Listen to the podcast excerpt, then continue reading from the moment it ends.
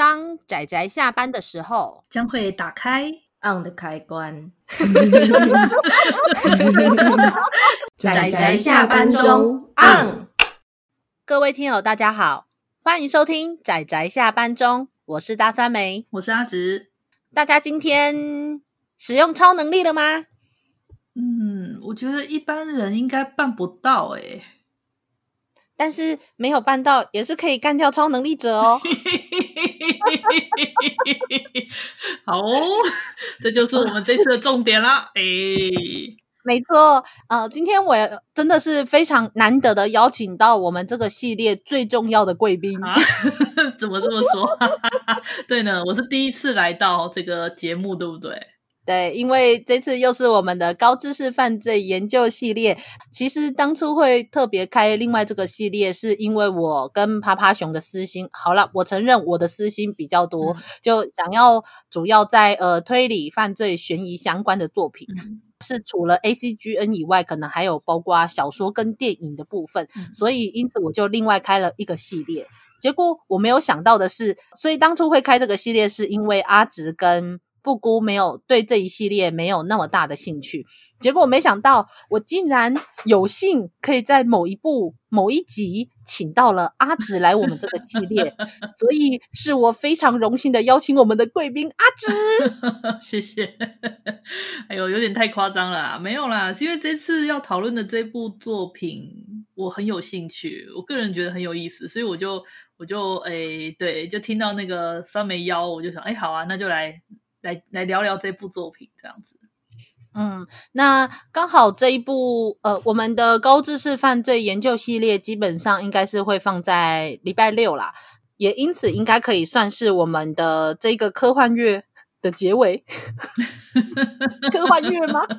你还有记得这个梗哦？好哦，好哦，对，没错，因为在我们的。无意之间，我们讲了各式各样有科幻元素的作品，所以在我们录节目录到了这一周的第三周，我们才发现，原来我们讲了这么多科幻作品吗？那我们就干脆当做一个后知后觉的科幻乐吧。大家都没有发现，其实是个科幻，是一个特气化节目的一个概念。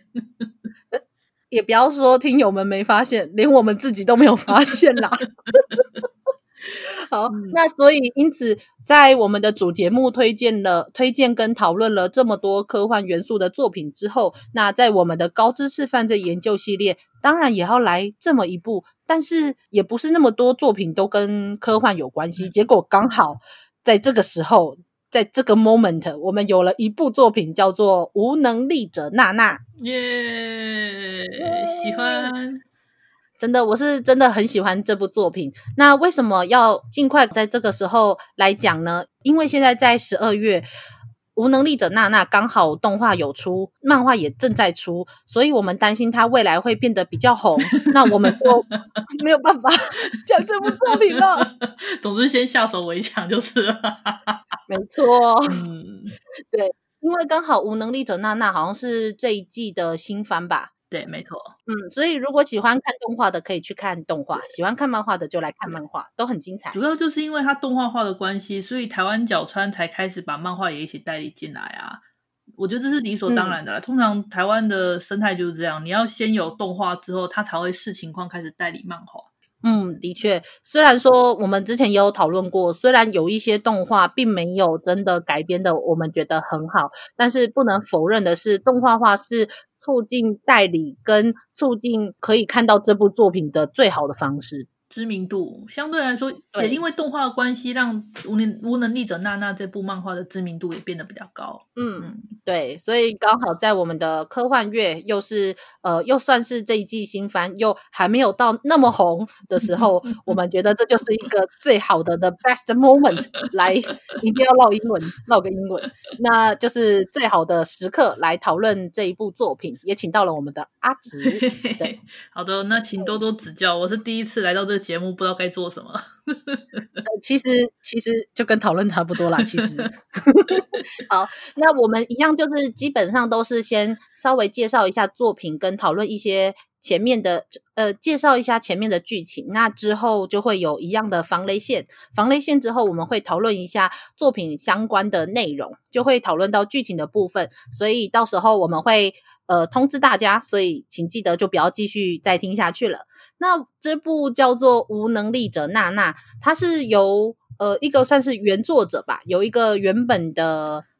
故事脚本家叫做 Loose Boy，嗯，所做所写的故事，那他跟漫画家谷乌安合作。是我跟大家顺便说一下，这个 Loose Boy 嘛，这样念吗？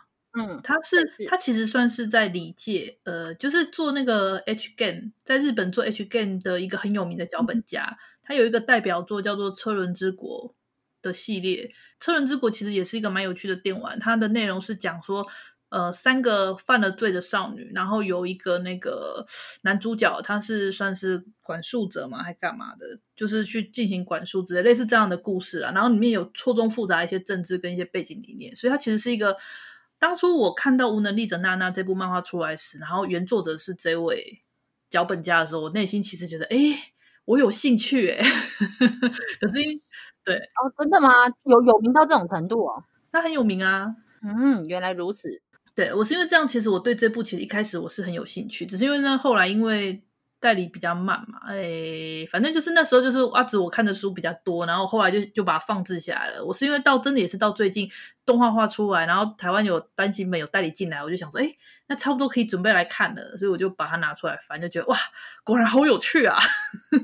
真的，就是对我来说。就我没有想到说，它其实里面的元素其实都蛮老梗的，但是它把故事和情节设计成，我觉得真的还蛮有翻转的，我觉得蛮有趣的。嗯、只是应该是说，因为 Loose Boy 应该是第，我看他应该是第一次跟漫画家合作，所以车轮之国好像叫后面是向日葵的少女嘛，我好像有。听过这一部作品，可是因为我毕竟玩游戏不多，所以我好像没有碰过这一部。是但是好像听阿紫这样讲起来，感觉是一个蛮有蛮有来头的作家。对啊，所以他们就合作了这一部《无能力者娜娜》。呃，东立是这个月差不多这个月吧出第三集。呃，是台湾角川哦，订正一下角川。那台湾角川好像这个月出第三集，下个月应该就会出第四集，望也出太快了吧？随着动画。可是，哎、欸，不是从它这样时间算起来，今年就一下出三本哎，差不多啊。通常好像八月、七月、八月出第一集、第二集左右。对，八月嘛，八月的时候出第一集。所以，我们现在来稍微简单介绍一下这一部作品的内容。虽然说漫画的封面你看起来就会觉得不太对劲，因为它是一个看起来粉红色可爱的双马尾少女。穿着水手服的制服，然后旁边有一些非常奇怪的、奇怪的痕迹。直接说是血迹，类似血迹之类的东西，不是比较干脆吗？对，我怕听友听到会吓到。如果看漫画的话，封面就应该我觉得感觉比较明显。可是动画的话，可能我觉得应该还好，因为在动画的第一集，你可能要看到第一话的最后面，漫画也是、啊、你才会。呃，是啊，可是因为漫画，你在看漫画的时候，你就直接拿出封面来看了嘛。但是动画，你可能拍的时候，你不见得会那个、啊。我觉得你可能会被误导，因为它的书腰上面是这样写，它的书腰它其实有附书腰的，然后书腰上面是这样写，它写说少年少女们的使命是杀死人类之敌。嗯，对没错。所以你会觉得说，哎呦，果然是要杀掉某种人类之敌，那到底是什么呢？然后加上血迹，你就觉得嗯，好像也很自然嘛。嗯嗯啊，好像这样也很有道理呢。对啊。我觉得应该先从世界观开始设计，耶，应该说这个世界观是有超能力者的世界观啊，超能力者的少年少女们一起学习，然后想办法除掉人类之敌，这这个是很基础的世界设定啊。于是为了要培养超能力者，所以他们就会把一些就是从小就拥有超能力的一些少青少年们聚集到一座岛上，嗯、要给他们培训，说要去打击，应该说是对抗人类之敌。对因此故事。的开头就是来自于到这在这个岛上的有一所学院，就是容纳了这一些超能力者的少年少女。那这个时候有两个新的转学生，一个叫做童娜娜，对，一个叫童娜娜，也就是我们封面的这个可爱的双马尾还是粉红色头发的可爱少女。嗯、那另外一个叫做小野寺公野的少年。所以因此故事的开头就是。主要呃，主要的主角是这位叫做娜娜的，也对，因为书名就叫娜娜嘛。嗯、对啊。那娜娜的这个少女，她进入了这所学校之后，她用她说她会读心，因为每一个人都会有各自不同的超能力。那她在这之中，就于是跟同学有了许多很可爱的、很日常的、很少年少女的互动。我觉得你这种讲法太过刻意。不然呢？不然呢？很可爱的，我我觉得其实就其实就是怎么说？因为你一开始它其实画面它有切几个画面给你，就觉得说好像就是有个黑影，那就这种犯罪作品中不是都会有那种凶手都会那个背影黑影嘛，然后就有个黑影出现，然后那个黑影就是让你觉得很不安，然后就觉得说故事确实好像就有人混进了这个学校，然后这时候就有两个转学生，一个是我们那个可爱的童娜娜，另外一个则是看起来有点阴沉的那个小野寺公也。的少年，对，就用这种方式做展开嘛，嗯、然后就因为我们主要主角就像书名写的娜娜，然后就主又用娜娜的这个视角去 cue 他跟那个她班上认识同学的那种过程，然后还有一个，我觉得其实故事到第一集之后就结尾就已经把整个故事的大纲全部爆出来了，可是我觉得真正精彩反而是之后的发展了。嗯虽然说好像没讲什么剧情，不过因为之后就会讨论到某一些梗，所以就是如果好奇的听友可以先去看完漫画的至少第一集，或者是先看完前半部跟动画的前半部，那我们再来就是再来听我们后面的部分。所以这里是防雷线哦，防雷线。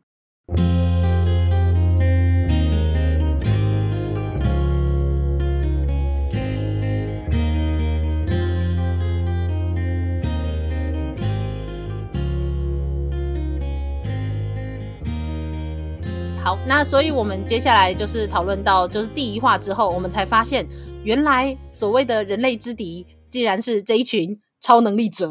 对，直接就不要康讲出真正的理由，就是说不好意思呢，其实呢，你们这些超能力者才是人类之敌呢。哦吼吼吼吼吼！没错，可恶，里面那个哦吼吼吼吼。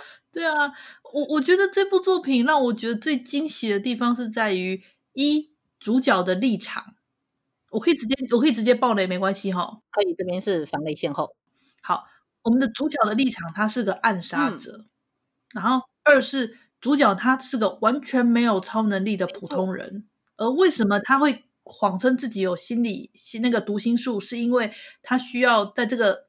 在这个充满超能力者的环境下，他必须有个伪装，所以他的读心术怎么来呢？他是靠着卓越的观察推理能力，然后还有心理学技巧，然后伪装成读心术，这点非常的精彩。而且，甚至他的这个精彩的推理能力，不仅是用在他跟其他人的互动上面，也包含到了超能力的特性跟限制上面。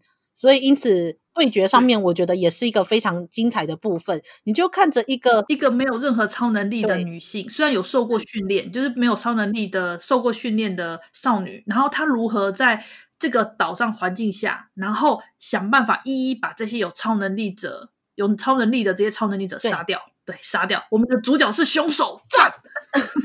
对对，虽然我们之前有讨论过，说什么推理的十诫里面，其中一个是呃，侦探不可以是凶手，主角不能是凶手。不过，因为 他直接告诉你说，因为主角他不是他不是侦探。对，侦探是其实侦探反而是另外一个转学来的少年，就是那个小野寺公也，他才是这部作品中的侦探角色。对，这样讲起来，他也没有违反十诫呢。嗯，是啊。然后。这个就精彩的地方就在这里。我们如果前面啊，就只有我们这个聪慧、行动力超强，然后超级聪慧、心机超深的这个女主角，然后想办法一一利用调查超能力者的超能力，然后寻找超能力的弱点，然后设套想办法把这些超能力者杀掉。而我们的这个算是男主角的这个存在呢，他就是对女主角而言非常非常棘手的一个对象。主因是我们的小野寺公也，他的超能力叫做不老不死。没错。而且他又有完全不下于女主角的超强推理能力，然后他就变成说，我们的娜娜必须要在不被公野抓到把柄的情况之下，想办法在他的眼皮子底下把所有人慢慢的一个一个杀掉。对，然后同时还有他没有超能力的这个限制。哇！多么精彩刺激的环境啊！对，你就看到它里面是，虽然说阿直会觉得说这是一个比较偏策略性的作品，但是以我来说，我会把这一类通称就是斗智类的策略性的。那还有包括到案件调查类的，大致上我都会我在大致上的分类会把它分在都在推理这一部分，因为它最重要的其实是如何借由一些线索跟细节去推理出。一个角色或是一另外一个同学，他拥有怎么样的超能力，跟如何，或者是他甚至借由话术去套出对方的超能力的一些限制，我觉得都是无论是呃对话的话术，或者是他铺陈的很多细节，或者是他如何反过来使用对方的超能力的一些盲点，都是非常精彩的部分。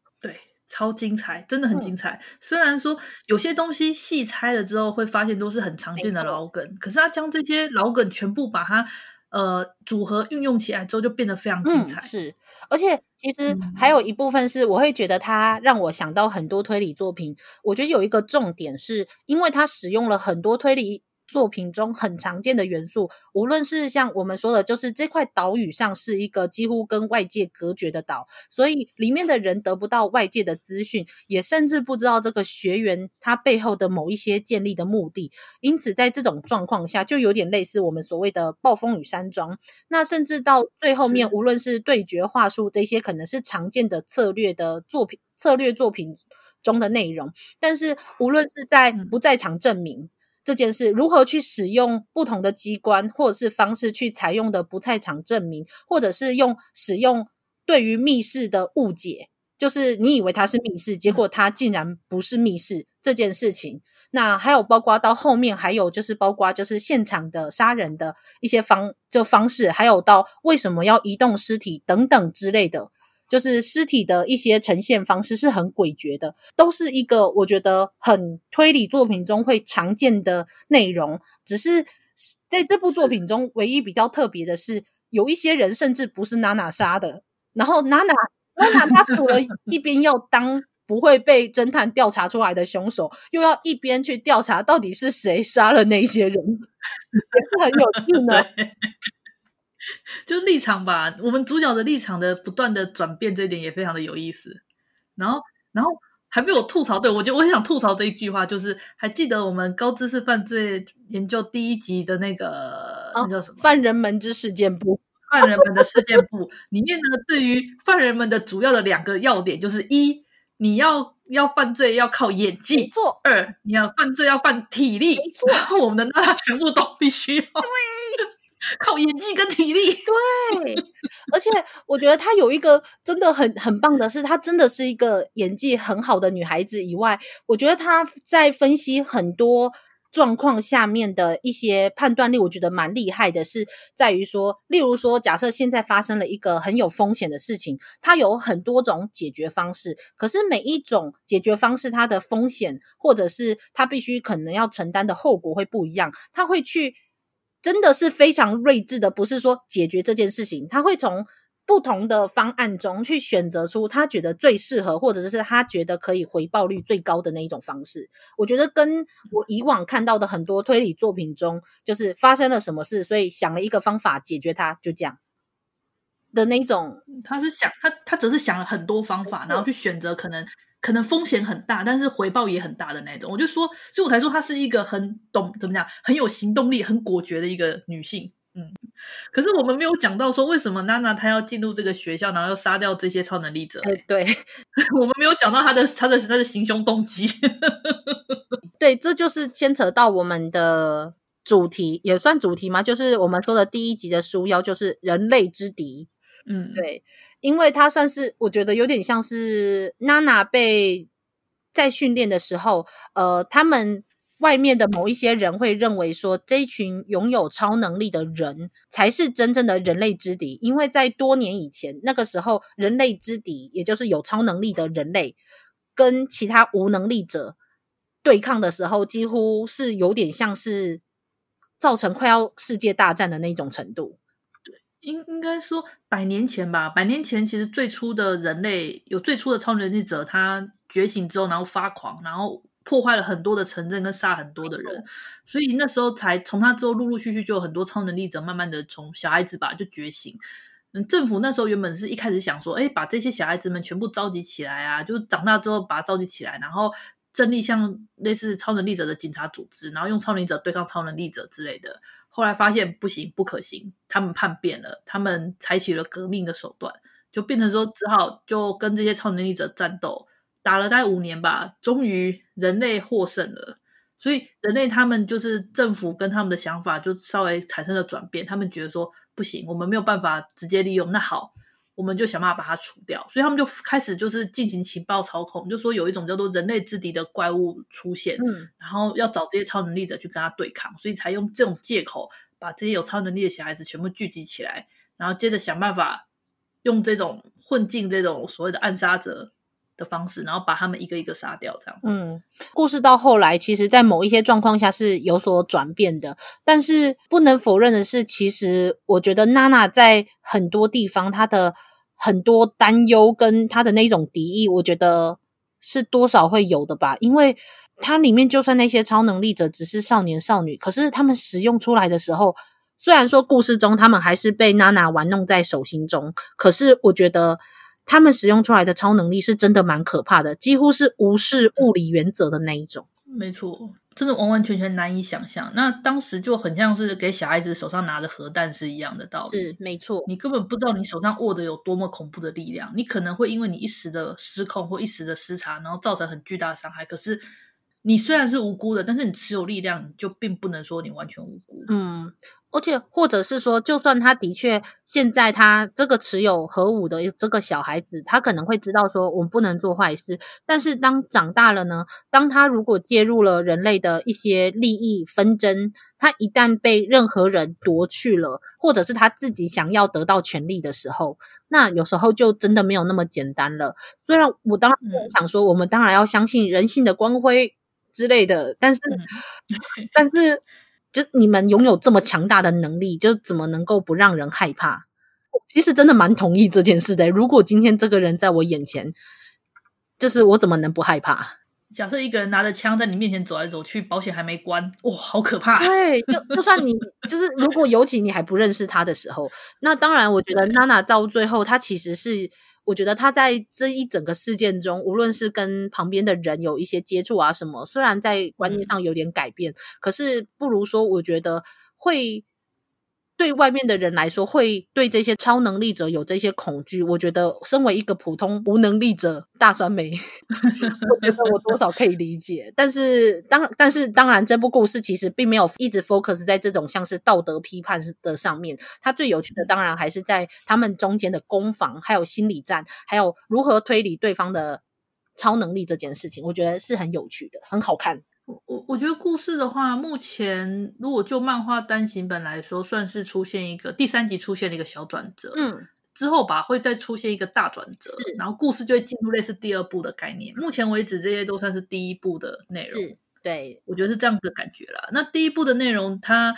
有几个事件，就是它里面单每处理一个超能力者会算是一个事件，嗯、然后那些超能力者都有够有够猛的，对，哦，每一个出来可能真的都可也不算毁灭世界，但是可能真的会影响一个国家的那种程度吧。我们可以来聊聊这些超能力者的事件吗？可以啊。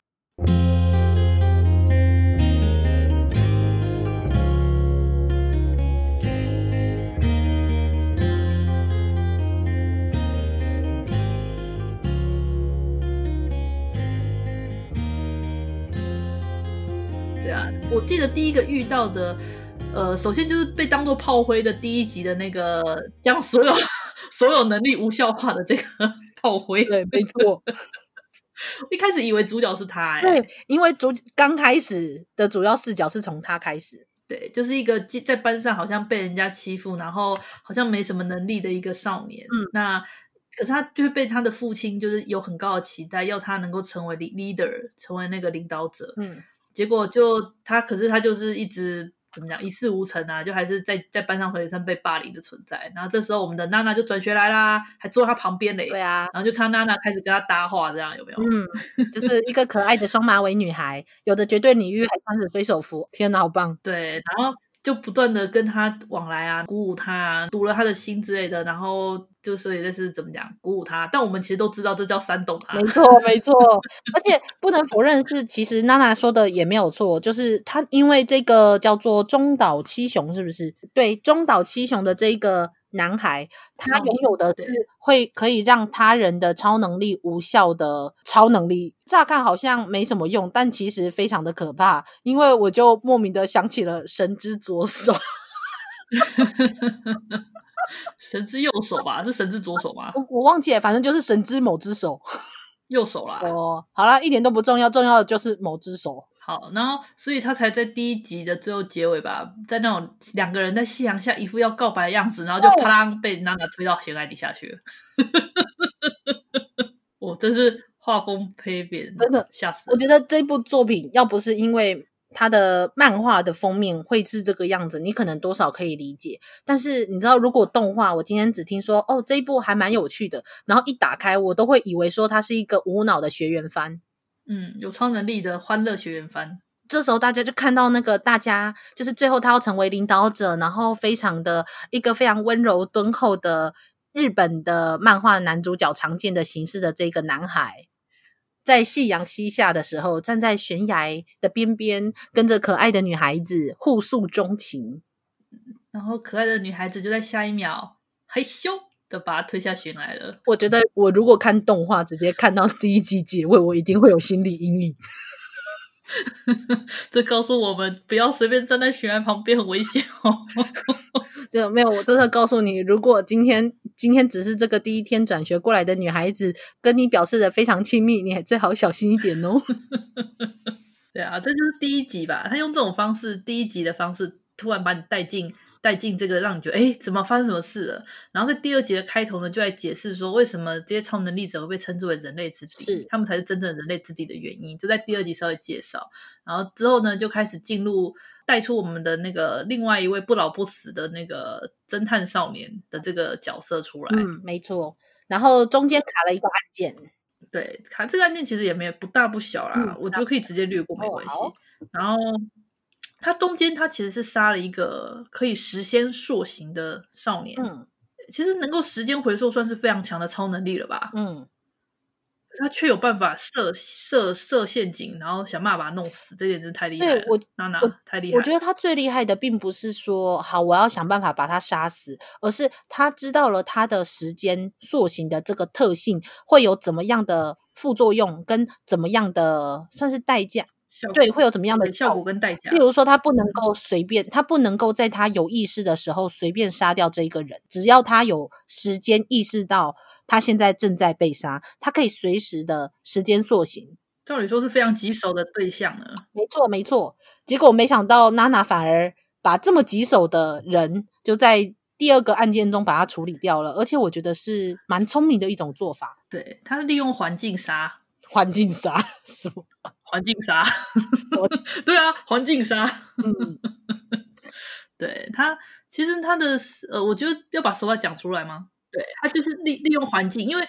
因为你如果对他抱持敌意进行攻击，你是没办法杀掉他，因为他可以溯，他可以时间回溯，所以他娜娜利用的是，当他时间一回溯之后，反而处在一种完全无法逃逃离的环境，然后把他弄死，嗯的这个、嗯、这个方式，嗯，因此就是他杀掉了这个人之后，引来了小野寺公也，也就是我们说的侦探的这个男主角他的怀疑。接着呢，我们的这个娜娜就想说，好，那来看看这个，因为一开始他们转学来时，娜娜。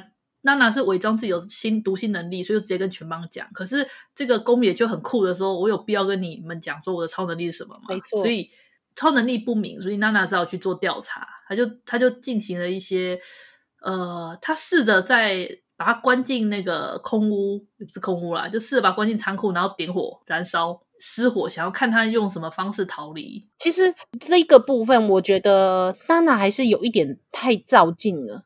有一点，嗯，我觉得可能是因为成功了两次，所以他有点那时候有点得意了。没错，而且另外一部分是，就算他真的想要去杀掉这个人，嗯、他也不应该。的确，就像是你知道，纵火犯不是都会出现在灾害现场附近吗？然后确认啊，他想要，他必须确认他是用什么方式逃离，来看看他到底是什么能力。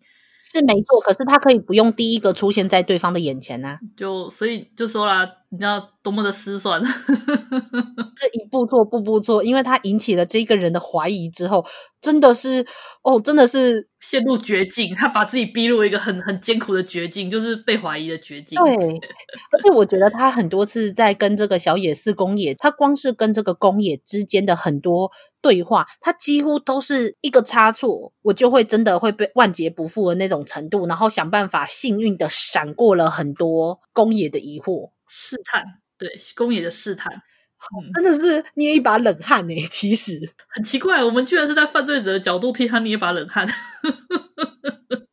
但是如果你要说，我觉得，我觉得玩弄能力者最有趣的一个案件，应该就是那个预言未来的那一段，就是接下来的故事嘛。预言未来，这个这个其实还蛮常见的，就是当如果未来已经确定的情况下，你要怎么去去改变未来呢？最简单的方式就是你去欺骗就好了。嗯。但是最重要的是在于说，他欺他不仅是借由双重的手法去欺骗这件事情，而且还有包括他要如何适应，就是他在预被预言的未来中会面对的一些困境，因为确定他没有办法，他没有办法改变的时候，他要怎么样去应对跟解决它？我觉得这就是在这个这整个事件中，我觉得最有趣的地方。未来决定了就是决定了，你怎么样，纵使你用什么样的方法都不会改变。那好，既然这件事已经是既定事实了，最简单的方式就是让它看起来是这样，那实际上不是那么一这么一回事就可以了。嗯，没错，对，这就是娜娜想出来的手法。诶，真的，我觉得这一点蛮厉害的，就是因为如果假设是我，我一定会，如果是我的话，我的概念会比较像是我要想办法的去。改变这个未来，就是有没有什么，例如说，真的不要靠近或什么？我真的只想得到这里。不会，我不会这样想，因为我觉得说，既然未来既定是这样，那么以我看过这么多作品里面的表现手法的方式，通常都是像娜娜这样，就是看起来是这样，但其实实际上不是这样就可以了。嗯，是没错。可是因为我觉得可能一部分是这个预言未来的事件。进展的比较快速，我还是很想去试试看，说是不是可以改变。不过也对啦，因为毕竟娜娜现在是处于一个，如果你一步做错了，就你可能就真的会会被人家当做凶手的这种状况下，她娜娜这样的做法，我觉得其实我也蛮认同的。只是我没有像娜娜那么聪明，所以我是觉得这是一个很精彩的一个，就是实就是那个预言未来。他那个预言未来其实是指说那个超能力者，他可以在每天睡觉的时候，然后他会自动，他会。怎么样？他他床头放了一个那个拍立得照相机，他每天都会生产五张关于未来的那个预言的照片。嗯，对，这是这个超能力者的能力。对，所以他就偷偷藏起一张照片，然后自己虚构了另外一张照片。这是娜娜她的手法。所以其实当时超能力者他一开始。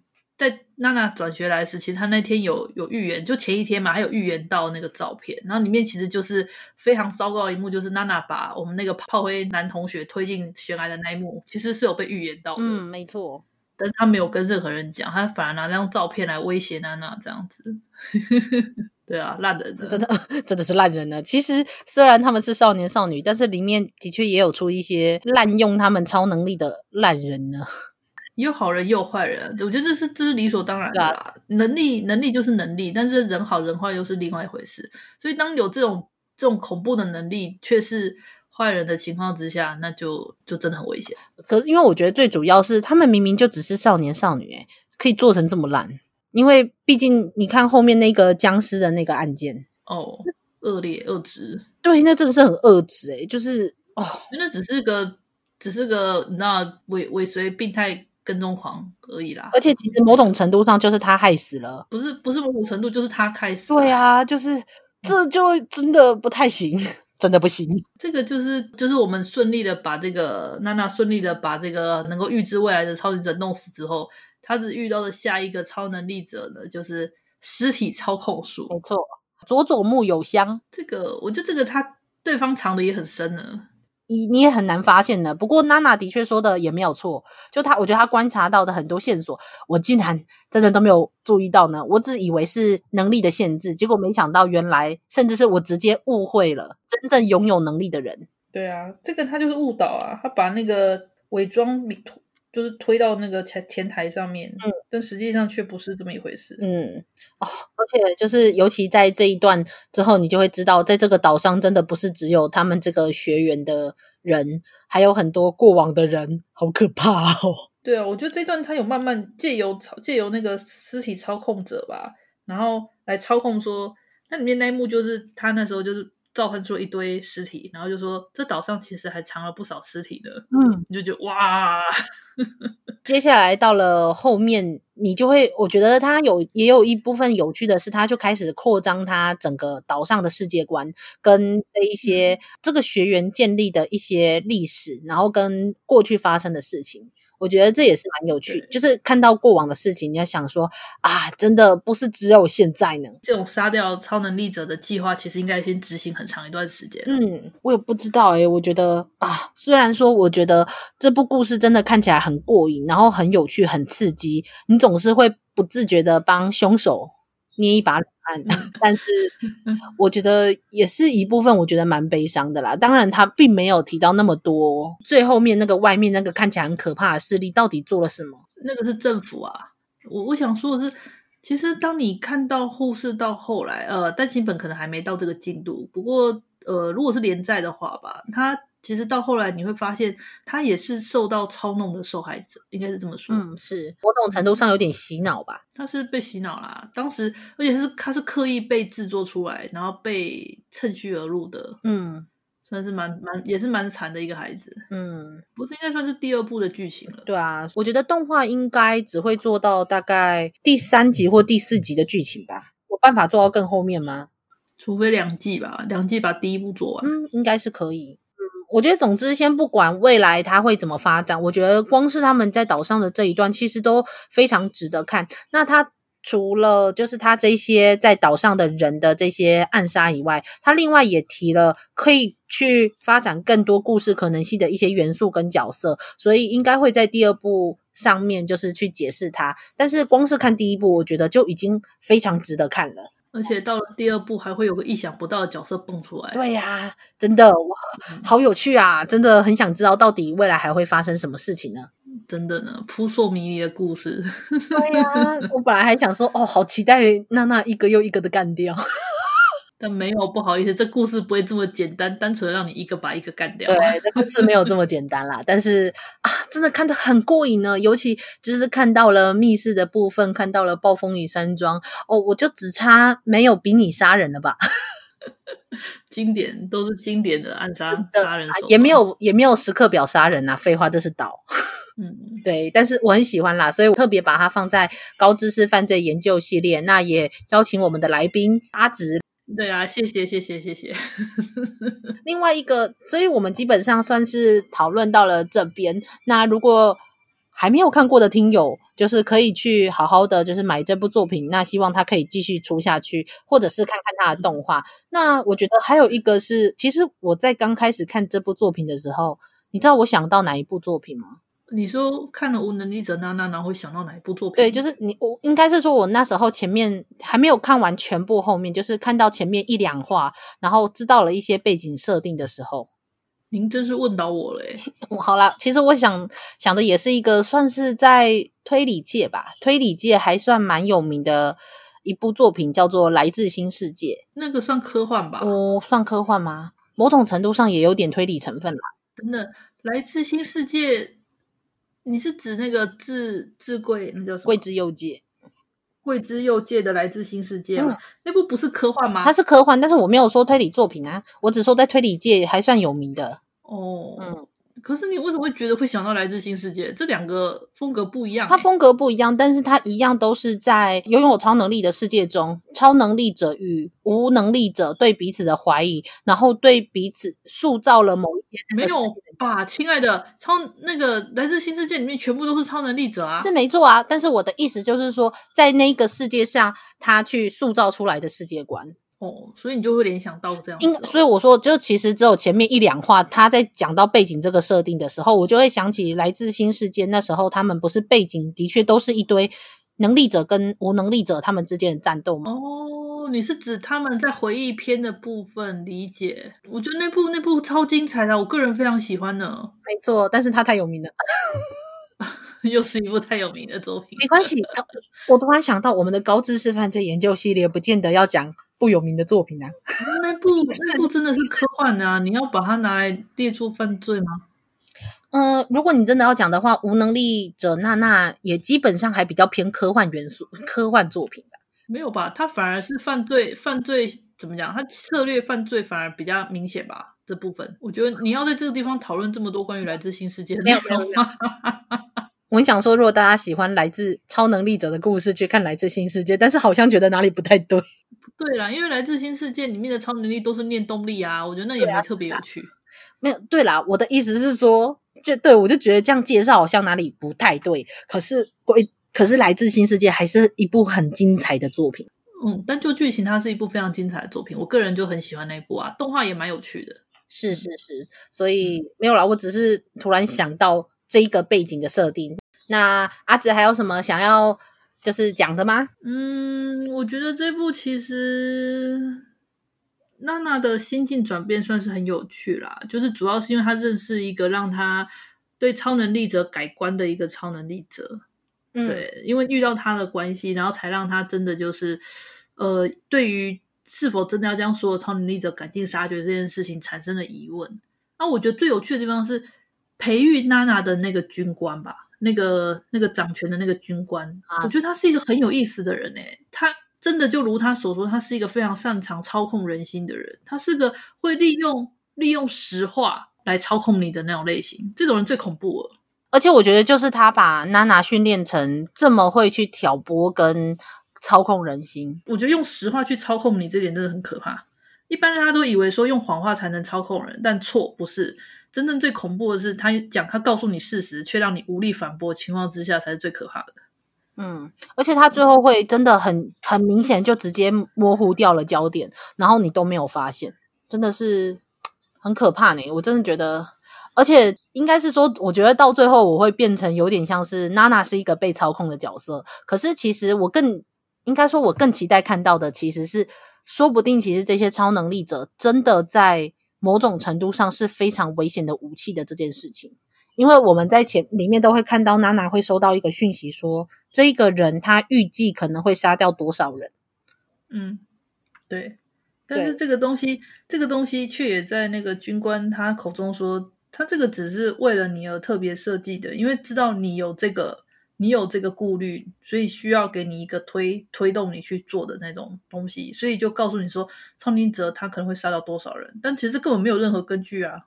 对啊，没错。如果假设是娜娜，她真的跟像我刚刚说的嘛，就是这些人完全可以无视物理原则这件事情，那我可能多少可以理解说，在这种恐惧下，而且的确他他们真的有一些超能力者做出用他们的超能力做出了一些糟糕的事情，也没有错。嗯我觉得在这种恐惧下，嗯，我觉得我多少会理解成这比较像是一种自卫的一种机制去干掉他们。可是真正支持他去做出这些事的是那个手机里面的那个讯息啊，结果一切都是假的。这是个非常恶劣的，才告诉你人类之恶在哪里啊！真的是，果然是，虽然娜娜她其实很会操控人心，但她也是被操控的那一个呢。